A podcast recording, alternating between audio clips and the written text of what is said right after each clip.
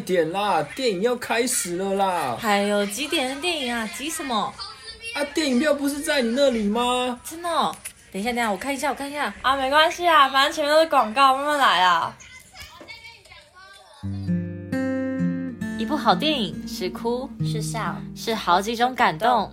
大家好，我们是接下来收看的是，我是佳瑜，我是婕妤。哒哒哒哒。哒哒哒哒，哒哒哒哒，哒哒哒哒。刻在我心底的名字，忘记了时间这回事，于是谎言说了一次就一辈子。我们的节目可以在 First Story、Spotify、Apple Podcasts 还有 Google Podcasts。Pocket Cast 还有 Sound On Player 等平台上收听，搜寻华冈电台就可以听到我们的节目喽。欢迎大家收听，接下来收看的是我是婕妤，我是佳瑜。时隔一个礼拜，我们开始想我们的电影解析啊。我们这周呢要带给大家的电影，应该大家都不陌生。对，而且他最近有出过续作，对，就是我们的《失速列车》。对，那这部戏由韩国的演员去主演的。那这部电影呢，也是算是一个新形态的呃师叔，因为它是结合动画跟现实的一部电影。我觉得它拍的非常非常好，而且它的票房也是很高。这部这个这个这部电影呢，是在讲述一个不明病毒扩散整个韩国，然后一般开往釜山的列车突然出现了活尸，然后我那时候看电影的时候，我有好几幕被吓到，因为活尸就突然这样冲出来，然后用一个很可怕的眼神跟，就觉得，嗯、呃，因为它其实是有点结合动画特效，然后跟他们的化妆技巧，嗯，就我觉得非常非常厉害，就是他们整个。韩国的，就是自从《失速列车》开始就是上映之后啊，韩国后续的电影其实也蛮多有关于僵尸，就像呃 Netflix 有一部电影《李尸朝鲜》吗？《李斯朝鲜》也是，然后还有影影集叫《Sweet Home》甜蜜的家。啊，对，这个我知道，这个这个这部片也是拍的很厉害，就是你让你会觉得说，我如你如果想要感受到很。就被吓到，有些人喜欢被吓到的感觉，而且我觉得这种片很适合跟朋友啊、家人一起看，就你就一直在电影院尖叫还是什么的。主主要如果它只有僵尸，那其实就其实这部片也不会出彩到哪里去。主要是它是透过僵尸，然后来探讨人，人性。对，它其实里面有很多感人的一幕。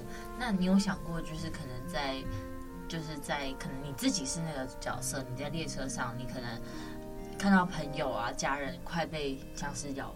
可是你如果冲过去，你很大的几率会被咬，你会救他吗？这个我们留到后面去探讨。我们先讲解一下，就是我们的剧情，因为今天主要就是会，就是首先一定是直接爆的，因为我们要探讨一下剧情每个角色代表的个性是什么。对，那这部这部剧的主角呢，就是由韩国欧巴帅 孔刘，他也是因为这部戏然后而爆红。然后他虽然先前演过很多戏，但这部这部剧算是他的成名作。觉得这部剧让很多人认识他，还有他的演技。他在里面饰演一位爸爸。对，这里面蛮多大家都蛮熟悉的脸孔，郑有美、马东石。马东石应该蛮多人知道他，嗯、就是他是一个很壮汉的。对，在里面是一个保护妻子形象的男人。对，那我们刚才讲到孔刘啊，他饰演的男主角是一位叫做硕宇，他在金融业上班，他算是一个证券经理人。然后因为很多现代人啊，我们可能忙于工作，然后就忽略了家庭，那他自己也是其中之一，导致他跟他妻子就现在在打离婚的离婚的官司，然后女儿也因此疏远他，然后他就是没有去照顾到女儿。那他自己可能心中也有这样子的遗憾在，所以为了完成女儿生日可以见到他妈妈的愿望，他当天呢就陪同她从首尔到高铁到釜山。可是，在路上呢，在这这班列车上就发生了很多，我觉得会想要让人反思说：哦，你应该好好珍惜当下。如果今天世界末日了还是什么，那女儿怎么办？那你的家人怎么办？一开始是先有一个被咬到的女子，她是在最后一秒的时候，就是躲到那个车上，然后她一开始是躲在那个厕所里面，然后就是说为什么是她，为什么是她，然后后来她就失控了，她是开启了源头。嗯，那一开始其实就有一个那个里面有一个角色，其实我觉得蛮可恶的，嗯，他好像是被咬到不讲吗？不是不是，是另外一个，是关于运输方面，也是一个总、嗯、一个也是一个经理吧。他好像收到消息说，就是全面瘫痪了，嗯，所以他就他就知道说，哦，这班列车是不能停的，所以他就要马上通知列车长，因为其实每、嗯、每车是每一站都会停的嘛，嗯，但是每一站如果都停的话，就会产生一个，嗯，就是如果说有僵尸，就会出现大暴动，对，哇，所以他那时候就是要赶快通知列车长说，就是这班是不能停的车。我觉得这就是很考验人性。然后这部这部电影也有刻画男主角跟他女儿的情深，因为如果是你身为人父啊，爸爸，你看到这个女儿可能面临到危机，你其实心中就会有一种 daddy power。一开始就是他女儿去上厕所，嗯，然后就因为因为已经开始事件了，所以他找不到他女儿。所以他就是以一个他他要去找他女儿的这个过程中，然后发生了一连串的故事。然后他女儿那时候其实差点被咬，对对。然后前面有有讲到，就是刚刚那个马东石所饰演一个好呃好像是拳击手吧，然后好爸爸形象，对，他就救，对，很壮，他就救他的老婆怀孕，对对对对对，他老婆怀孕了，然后就救了那个男主角的女儿。他在里面就是一个大好人的形象，对啊。就是那种电影英雄，对。然后那时候就是大家都是要开始打电话报平安嘛，如果发生事情。啊、然后那时候就是男主角他也有叫他母亲的来电，可是那也是就是他妈妈也被咬了啊。对，所以那其实是告别的电话。哇，我觉得这想到列车，我就会想到最近的时事哦。你说泰鲁格的事故，对啊。其实这引发了很两极的说法，就是比如说，那工程车如果当初先通报啊，还是怎么样，就不会撞上了。嗯，就有点像是列车明明不能开，可是又还是开了，然后导致后面有人死掉还是什么的。我其实我其实觉得，就是我自己的看法，我觉得列车长，我我我我其实对他就是有一种想法，就是如果他没有，我觉得以台湾的社会，他如果今天没有被。就是没有发生事故，嗯、就是有活下来。我觉得他一定是被波及的人，嗯、最惨的那个。因为大家会开始质疑说，你是不是没有考虑的太慢，或者是怎么样之类的。但是有黑盒子记录说他的确。哎，第一次我看到黑盒子是有留记录，嗯，超感动。因为每次不是发生事故盒子都没有记录，我就觉得，然后这次竟然有，就觉得哎，对啊。所以其实我觉得，其实看电影是有有时候很像那种预告啊，或者就是感觉。就是有点像人生如戏，戏如人生。电影真正发生的事情，也许生活中有一天也会发生，就是很很奇妙。那这部电影呢，之所以会大红呢，是因为几个有名的演员以及它的场景铺画，就是它是以人性去考验这整出剧。其实说到底，最可怕的不是僵尸，最可怕的其实是人。对，最可怕的是人性。其实主角一开始也是一个比较，我觉得是一个自私的形象，因为他一开始就可以为了金钱疏远家人，像是他那时候要帮女儿买生日礼物还是儿童节礼物吧，然后他送完了这个礼物之后，他发现这个礼物他去年嗯就送过了，嗯、他今年送了一个一模一样的，可见他多不关心这件事情，嗯、对，然后他只是就是愧疚这样，那一开始就是一个比较自私自利，因为的，就是。比较自私自利的形象，嗯，然后到后面是经过一连串的波折，他就有所成长到改变。还有整部列车上啊，在因为有发生，就是可能乘客的家人啊，然后朋友被咬，然后就推出了人性挣扎这个议题。因为你要怎么做选择？因为理智的你告诉他已经不是人了，感性的你告诉他说，感感性的你告诉你自己说。过去的他是是人，可是他他现在不是人，他所以会把你弄死，那你怎么办？你要把他杀了吗？你有这个勇气吗？嗯，那手被咬到，你要不要直接把手砍断？人性的挣扎。然后里面还有蛮多，真的他用他用非常多的角色去刻画他们各个形象，像是刚刚我们的可能中年的代表就有刚刚讲的那个拳击手，保护比较保护妻子形象，跟比较一点自私的男主角。嗯，然后跟女儿天真的角度去看，对，然后还有就是比较年轻的，有一队有有一支棒球队，对对对对对，这是其实是一个蛮好懂的电影，不太需要去思考，真正要去思考是反反思人性。但是我我想要讨论一下，就是韩国的这个电影的市场，因为其实，在韩国之前很多人就已经做过僵尸，可是这部片却是这么让僵尸的这个类型去。让大家会想要再继续拍，然后再继续去制作，我觉得是蛮特别的。那我们就提到说，僵尸片就是像好莱坞一样，就是还是会有市场，只要是活尸文化，就是大家都会想看哦。今天有个僵尸片这样。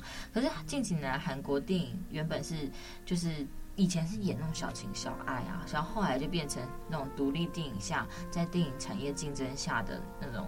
很特别的一种特效电影，会描述人性。对，他们其实有很多电影题材都是很值得我们去看的。那这个剧中呢，每一个角色的职别都非常的鲜明，就像是韩社会的中高层啊，然后低层啊那些，就会讨论韩国对于社会阶级的不满，比如说哦，我嫌他脏，所以我不想救他之类的。就举例来说好了，像那个男主角他是白领嘛。就是是一个高阶主管，嗯，然后在没有靠山的时候想要白手起家，但韩国的竞争就是像大企业的市场，因为韩国有那种扶持他们的大企业，所以其实小企业来说其实是蛮难的，要在工作上有好的表现，他一定要牺牲与家人的时时间，所以这就反映了韩国他们的文化在就是造就了这个男主角他个性很冷漠自私的一面啊，然后可是你。就仔细去观察其他角色，你会发现，其实每一个角色在真实生活中都是真的存在的。就像是，呃，觉得自己是精英，可是还靠的不是为非作歹反派大叔嘛，就是那个那个列列车的那个高层。嗯，所以我觉得其实就蛮蛮像现在，就是呃，你一定会有，就像是贫富差距好了，一定会有很高的。人的位置，但是如果你要欲戴皇冠，你必承其重。我觉得你必定会失去一些什么，所以阶级改革会造成部分的人牺牲。那你要选择长痛还是短痛？就像是僵尸片带给我们的这种感觉，它用一个比较动动画式的方式，比较非写实的方式去呈现这些人性的黑暗面，就是像是我们人性的选择要怎么去，要怎么去决定这些。那。看完电影之后呢，我就会觉得说，哎，台湾好像以前也有出很多僵尸片，有吗？对，台湾算是其实是僵尸片的先驱呀。以前那个哪几部，嗯，像是台湾之前有一个很知名的电影叫做《开》，也不是电影，它是一个呃，算是影集，它是一个电视剧，它叫《开心鬼》，我相信蛮多人应该。不陌生的吧，就是清朝有联考了很多人没有中上状元，然后他就是，就是他他自己的生生活也很坎坷，后来他就在一个庙自杀，然后灵魂附在他自杀的马身上，他就变成僵尸。对，我觉得蛮特别，因为其实。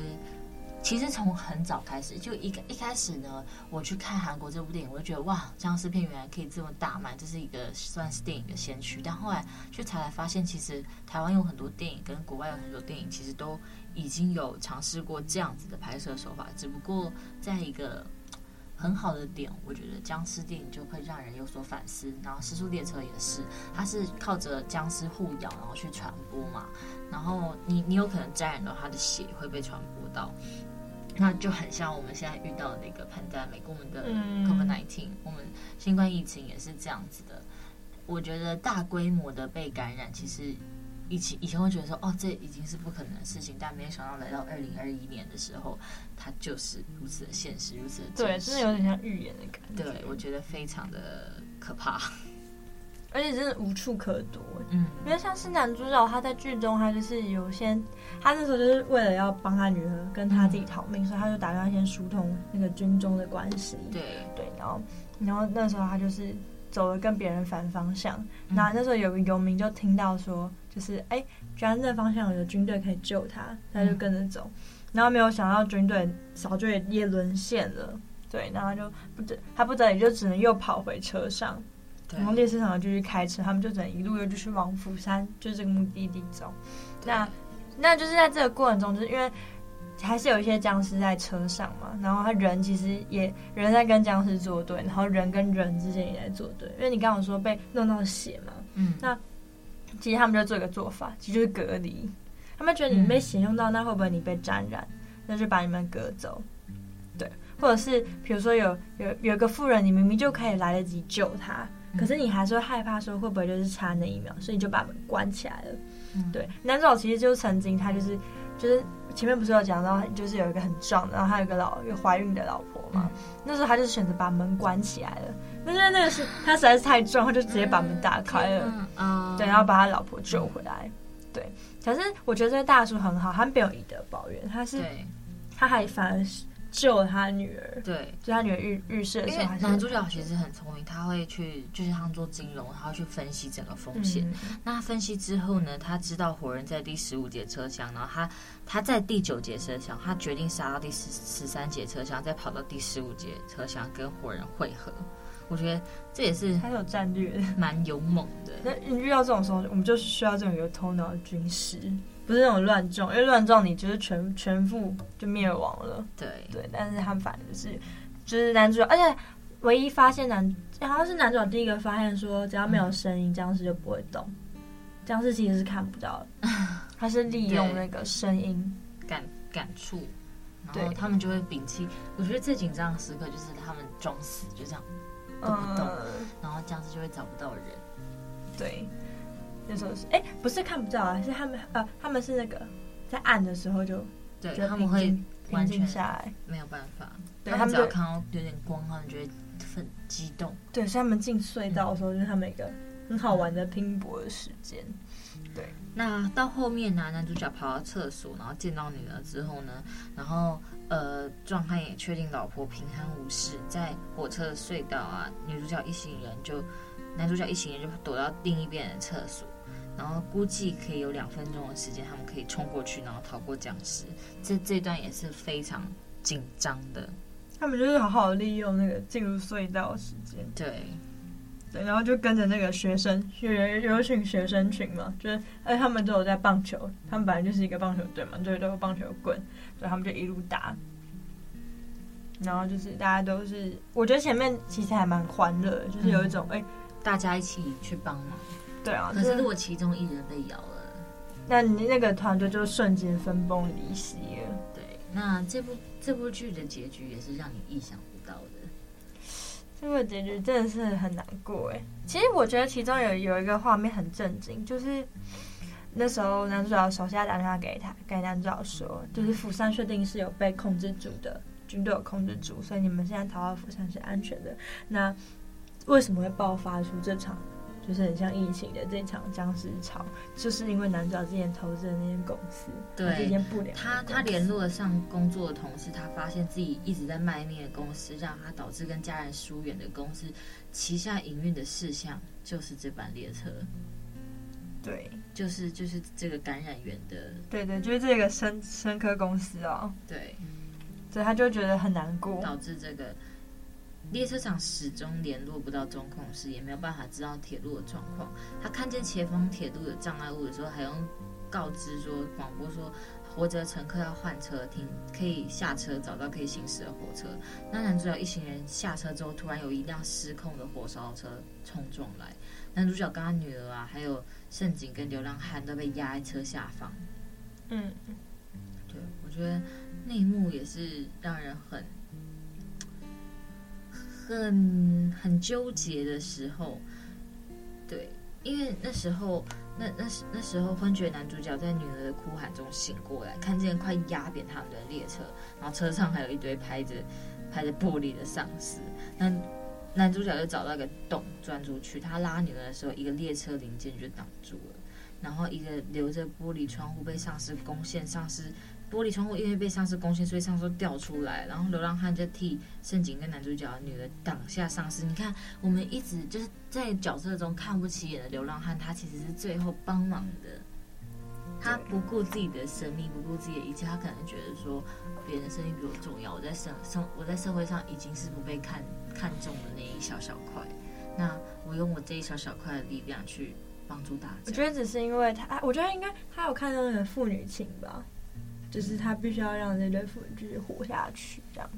然后中间还有一个小小插曲，就是有一个姐妹，嗯，就是因妹妹就就她是漠不关心的，她就看着大家这样子。对。然后她突然发现，她姐姐竟然也在被隔离那个车里面，所以她眼睁睁看着她姐姐被他们害死，然后她就是有点后悔，说自己怎么没有出生。对对对。其实就反映了很多社会上的不公，可是我们都。你都要发生到自己身上，你你才要反应。安静，我们都不去讲，因为我们没有办法自身去体会。嗯，除非它真的发生在自己身上，才会觉得我该怎么办？好气愤。对，然后我们就要讲那可恶的反派，就是换车的时候，他就拿那个、嗯、要快被咬了，他就拿那个，他就拿列车长。我不懂啊，我觉得列车长其实应该要被保护，因为谁会开啊？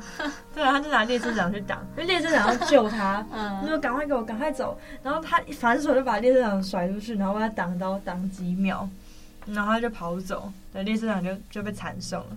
然后他一路葬送不少人啊，就还有那个他就是为了自己要活，对，他就为了自己要活下去，你看一路牺牲很多人，很现实，对。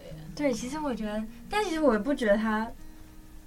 如果你真的面临到，就回到我们最节目最开始讲，如果你真的身处其那个奇境，会不会你其实，因为我们不是当下的那个感官者，我们当然觉得很可恶。可是如果我们如果是当下想要活，我觉得我们也是为我们也是自私的。我觉得人都是自私的，我们还是会先顾及到自己的利益。你看男主角一开始也是自私的，要不是因为那个，要不是因为他女儿被救，他其实也不会被感化。对对，所以其实那个人搞不好也只是缺了一个感化动机而已，他本性搞不好就是有在教化。其实其实是有巧思的，就他卖命的工作是导致整个丧尸案件的发生。嗯，然后我会觉得说，天哪，回过头来感觉你做错的事情都会回到你身上那种感觉。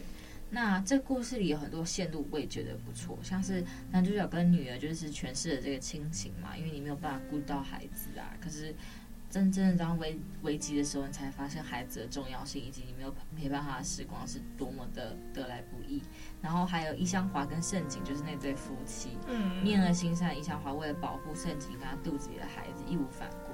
然后盛景就是 天使一般的存在，唯一会那个大叔真的也很可，对，很赞呢。他那时候是直接就是看挡不过，他就直接肉挡，对。然后还有刚刚你讲的那个姐妹嘛，就一姬跟中姬姐妹之情。一姬是个好人，对于身旁人都十分的友善，对于妹妹也是无微不至的照顾。但是后来一姬姐姐就成为丧尸了，然后我觉得变成丧尸之后，她还是很温柔哎，就是她其实还是有保留他们原本的个性，样子还是就是温柔的样子。那中姬后来打开了变成丧尸的姐姐那一个门，让一群丧尸冲进十五阶的车厢。替因为自己自私的人们行为，我觉得这就是一个反思。我觉得这是一个反思，我觉得最后就会变这样。对，就是你最后就会觉得算了，好像也没有意思，大家就一起灭亡吧。吧对对对对。那荣喜就是那个头头大大魔王，他诠释了人生的人性的丑陋，他是利用的对象，他要活下去就一直拿别人挡啊，拿别人挡。可是我又觉得他这种做，如果我深入其境的话，搞不好我们会是下一个他，也不好说。嗯，对，我们我们就直接讲到很感动的结局啊，对，就是他们一路开到釜山了嘛，终于终于好不容易逃到釜山，可是最后也只剩下就是，嗯，就是男主角的女儿跟那个就是怀孕的妻子，那男主角也在过程中不幸的就是丧生了，对。对，然后他变成丧尸，其实他那时候有用意志力在撑，他眼睛变成蓝色的时候，他就一直一直在撑。对，但就是最后还是没有，而且他知道说自己不能活着，嗯，因为自己活着的话一定会变成害死他们。对，所以他就选择，就是变成丧尸之前，他就选择自杀。对对，然后到后来，我觉得有一个蛮感动的，就是他们进到那个隧道，然后因为不是我刚刚前面有说过，釜山是唯一一个有被守护住的地方，所以其实那时候军官是有说下令要射杀他们的，因为他们不确定他到底是活不活的，对他们不能放过一个，不然我们就是对他们好一点的话，把这个放进来，搞不好他是感染源。对，然后一直到就是男主角女儿唱歌啊，因为僵尸是不会就是发出就是就是不会讲话的，所以他那时候唱歌，他们就知道说，然后那时候他们就我以为他们会直接射杀，会如果要直接射杀就是惊悚剧了。对，那时候就说哦，有活人，有活人，赶快去接，赶快去接。因为丧尸是不会唱歌的。对啊，然后嗯，这个是一个希望的感觉，因为有新对新生儿嘛。我觉得这部片最大的卖点卖点就是它刻画人性的险恶，也刻画了人没有真正的好与坏。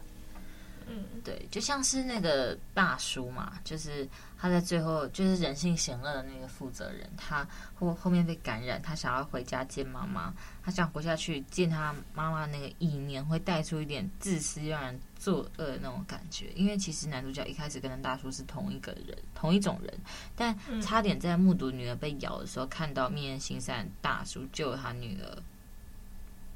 所以其实我觉得他搞不好也是想要点出人都是有被再教化、被感化的可能性的。对，叫他在被咬时被流浪汉救了，所以他改变了，他不再把其他人当成不相干的人，他就是开始会想要救大家，变成说他不是只为利益去过活，他连孕妇啊，就是那个壮汉老婆啊一起带着，老婆婆啊流浪汉就一起带着，就是我觉得。当他激动的打了人性大叔，说明明大家都可以得救的时候，那时候我就哭。我觉得其实是蛮蛮、嗯、难过的。我我哭爆了，因为我本来就泪那个泪腺很泪腺很低。对啊，对啊。那一开始我也觉得说，哦，他可能会有主角光环，男主角可能会一开始这样想的，对，我以为他活到最后哎，结果没有。所以其实有些电影为什么会让人深刻，就是因为它可能是某一个层面的悲剧，会让我们觉得说，哦，真的其实蛮现实的。因为这部片本来就不是一个喜剧啊，还是什么的。嗯嗯，对啊。那我们也差不多要做个结尾了。这部片呢，它后面有出第二集，你看过吗？还没。我觉得有点失真了。毕竟跟好莱坞合作，所以他的片，他的。他的关注点就很像在打斗，对，还是有人性的部分，对，但就是比重变得很少，跟第一部比起来，大家会觉得这为什么是第二？这很像是另另外做一集。但如果观众喜欢的话，可以留言告诉我们，我们就会去做第二集，告诉你们到底第二集在演什么，你们就不用先去看。对，好，好，那我们节目也进入到尾声喽，希望你们喜欢我们这一周的节目。那我们下礼拜二再见喽，拜拜，拜拜。